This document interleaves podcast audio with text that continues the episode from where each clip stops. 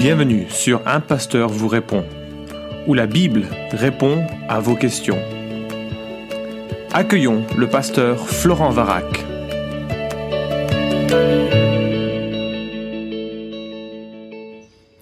La question qui nous préoccupe euh, pour ce podcast, c'est de savoir si la croyance en l'inhérence de la Bible euh, exige un raisonnement circulaire. Alors je te lis une remarque que j'ai reçue sur le site de Tout pour sa gloire en commentaire. Vous dites que la Bible ne peut se tromper car la Bible, lorsqu'elle parle d'elle-même, affirme qu'elle est sans erreur. Nous avons affaire ici à une autoréférence dangereuse. Souvenez-vous des deux Dupont flottant dans la fusée lunaire, s'écrasant contre le sol de la fusée lorsque le moteur de celle-ci redémarre. Ils disent Pourtant, nous nous tenions. Oui, ils se tenaient l'un à l'autre et non pas à quelque chose de fixé une paroi. De plus, un système ne peut se comprendre lui-même. Pour cela, il faut un métasystème. C'est la raison pour laquelle l'homme ne comprendra jamais tout l'univers, du moins tant qu'il est dans sa partie matérielle, car il en fait partie. Il le comprendra lorsqu'il sera dans le monde spirituel qui sous-tend le monde matériel. Vous me faites penser au pape qui a déclaré que les papes sont infaillibles. Quand on lui a dit qu'il n'avait pas le droit de dire ça, il a répondu bien sûr, bien sûr que si, puisque je suis infaillible. Alors, euh, j'aime beaucoup le support de la bande dessinée pour illustrer un point théologique. Nous avons affaire là à un raisonnement de euh, grande facture, mais euh, qui aussi est très intéressant parce que la référence à un système qui nécessite un métasystème, c'est précisément ce que je souligne dans, dans ce podcast, c'est que tout raisonnement est fondé sur une présupposition antérieure. Donc euh, notre homme ou notre dame, hein, je sais pas parce qu'il reste anonyme dans ses propos qu'il laisse sur le site, mais voilà. Vous affirmez que la Bible est inhérente, hein, c'est ce qu'il ce qu'il dit. Vous, pour le prouver, vous citez des passages qui montrent euh, que la Bible est inhérente. Troisièmement, donc la Bible est inhérente. Quatrièmement, votre raisonnement est circulaire et n'est donc pas valide ou valable. Alors on va regarder cette question, mais euh, je voudrais commencer par une réflexion sur la nature de notre rapport à la connaissance. Parce que cette personne m'accuse de raisonnement circulaire, mais moi je vous suggère que nous raisonnons tous de cette manière. Je te donne un exemple. L'évangile de euh, Jésus-Christ, enfin l'un des évangiles, dit que Jésus a marché sur l'eau. Plusieurs athées français, comme euh, Comte Sponville, Onfray, font de cet événement la preuve de la naïveté, euh, parfois de la débilité à leurs yeux, hein, des auteurs de l'évangile qui seraient un brin superstitieux. Et ils concluent donc que les évangiles ne sont que des fables, il ne faut pas s'appuyer sur ce qu'ils disent. Ils affirment donc l'histoire ainsi, les apôtres, euh, enfin ils comprennent ainsi euh, l'histoire, en tous les cas, les apôtres étaient stressés, désorientés, ils ont mal vu que Jésus marchait sur la plage, ils n'ont pas perçu qu'ils étaient déjà arrivés sur le bord de l'eau, et ils ont, par euh, imagination, par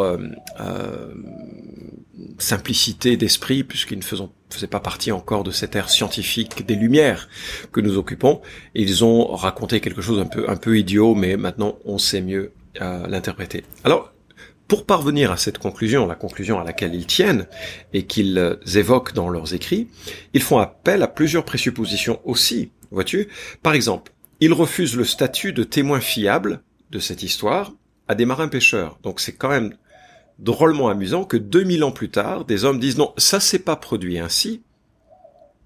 Je ne peux pas croire que ces marins pêcheurs qui connaissaient bien leur environnement, qui vivaient de cette, euh, de, cette pêche, qui connaissaient parfaitement les lieux, qui connaissaient par cœur toutes les situations que l'on peut rencontrer sur, euh, sur, ces, euh, sur ce lac, ils ne pouvaient pas imaginer que ces gens aient parlé en témoins fiables. Mais ça, c'est une présupposition, n'est-ce pas? De, leur, de dire 2000 ans plus tard, ils ont tort, c'est se placer sur un terrain qui n'est pas le terrain d'un témoin, mais le terrain de quelqu'un qui analyse les faits en fonction de son raisonnement. Alors ils se fondent sur quel raisonnement? Eh bien, ils refusent à Jésus le statut de Dieu incarné. Ils présupposent que Jésus était un homme comme les autres. Onfray d'ailleurs ne croit pas vraiment qu'il ait existé. Hein. Il, il, développe souvent cette idée que c'est un peu une, une, projection des aspirations de son époque, mais que ce n'est pas un vrai personnage, pas un personnage historique. Et il projette l'expérience normale de tous les hommes, et qu'est-ce qui se passerait euh, Qu'est-ce qui se passe lorsque on sort de la barque et que l'on met le pied dans l'eau? Ben, on coule, on s'enfonce. Toute personne sauf Jésus-Christ. Et j'ai dit que leur raisonnement était tout en circulaire. J'espère que tu vois pourquoi maintenant. En partant du fait que Dieu n'existe pas, Jésus est un homme comme les autres, et donc c'est obligatoire qu'il s'enfonce dans l'eau comme les autres. Ah oui, mais moi je dis que Dieu s'est incarné en Jésus-Christ, qu'il est lui-même le créateur de toutes choses, et qu'il n'a aucun problème à modifier les lois naturelles qu'il a lui-même créées pour pouvoir marcher sur l'eau. C'est le bœuf à bas d'un programmateur que d'intervenir sur le programme qu'il a créé.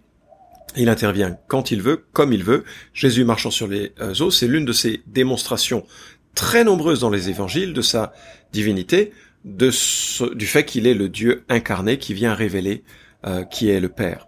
Alors, euh, tout raisonnement exige des présuppositions antérieures. Et si tu es familier de cultures un peu un peu différentes, je pourrais te raconter euh, plein d'histoires fascinantes où le même fait est interprété différemment en fonction des croyances antérieures, en fonction des acquis euh, antérieurs que l'on peut avoir accumulés, de la science antérieure, si on doit utiliser ce, ce terme.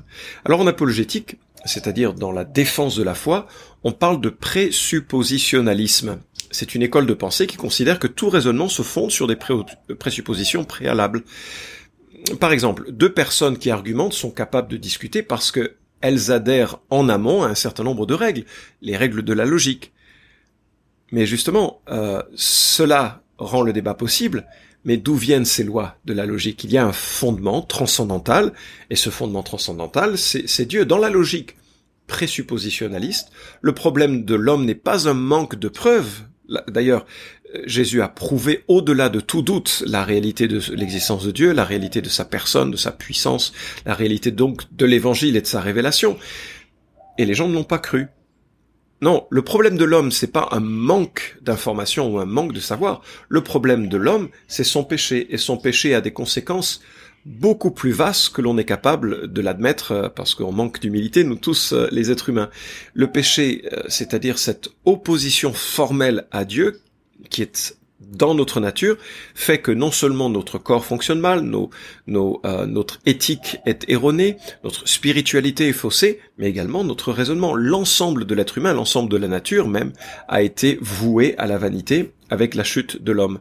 Regardez comment Jésus parle en Jean chapitre 3 versets 19 à 21. Il dit Voici le jugement, la lumière est venue dans le monde, et les hommes ont aimé les ténèbres plus que la lumière parce que leurs œuvres étaient mauvaises car quiconque fait le mal a de la haine pour la lumière et ne vient pas à la lumière, de peur que ses œuvres ne soient réprouvées.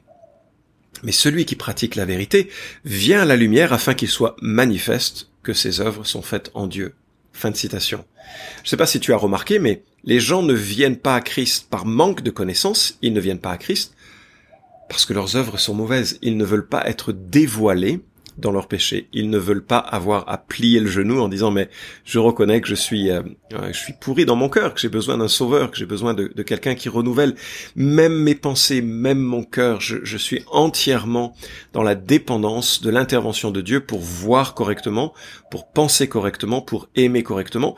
L'ensemble de la de l'intelligence comme des sentiments, de l'éthique, etc.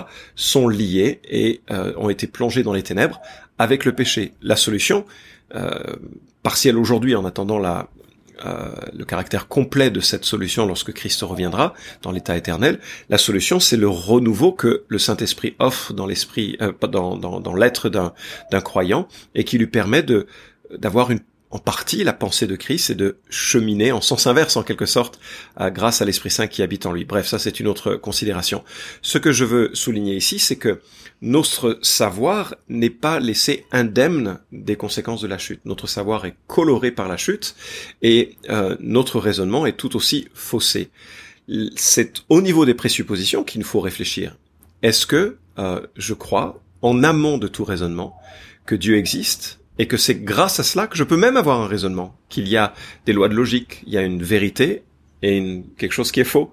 L'erreur existe, la réalité existe. Les profs de maths me l'ont rappelé quand je prenais des cours de maths.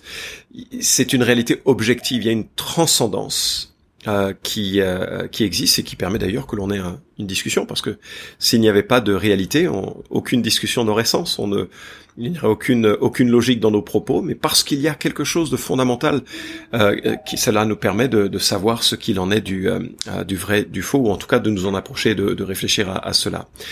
Si Dieu est notre créateur, notre monde, notre environnement, raisonner à partir de son existence est d'une grande sagesse en fait raisonner en ignorant de son existence ressemble à la personne qui est assise sur une branche et qui scie la branche, qui le soutient.